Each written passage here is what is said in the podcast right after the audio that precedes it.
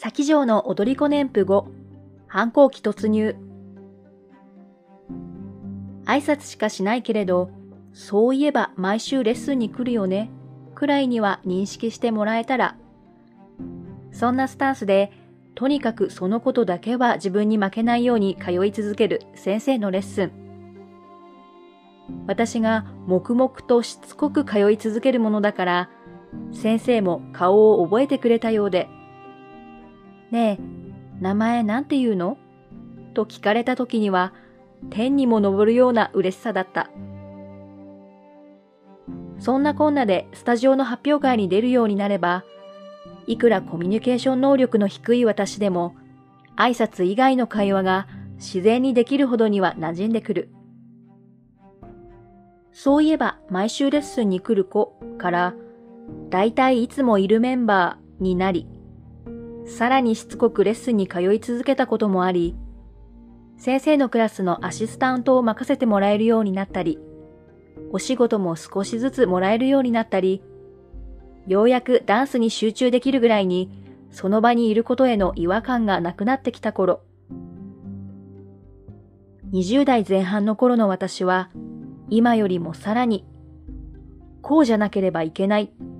という、よく言えば真面目。しかし実際は頭が硬いという性質だったから、すごく視野が狭かったと思う。誤解を恐れずに言えば、ダンスの基礎もやらないで、勢いや持ち合わせているエネルギーだけで感情をさらけ出す踊り方が苦手だった。ダンス、いわゆる表現することは、スキルだけではなくて、その人のバックグラウンドがにじみ出たり、持っているオーラだったり、積み重ねてきた色々が感じられたりする瞬間が、面白さだったり、深みだったり、見ている人の心を動かしたりするということを、今だったら腑に落ちるのだけれど、その頃の私には到底理解不能。受け入れようとすらしなかった。ただ暴れてるだけじゃん、とすら思っていた。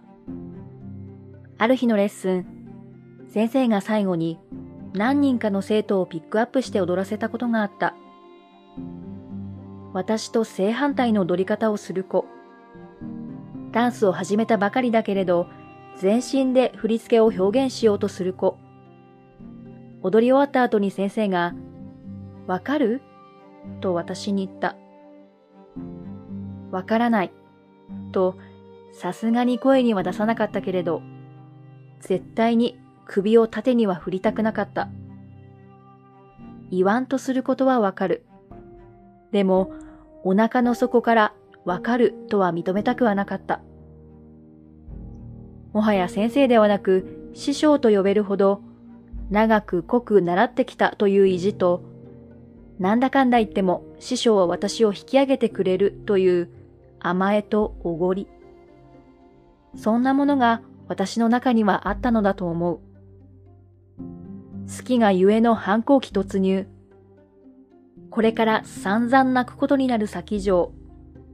さて、この反抗期の行方は、次回、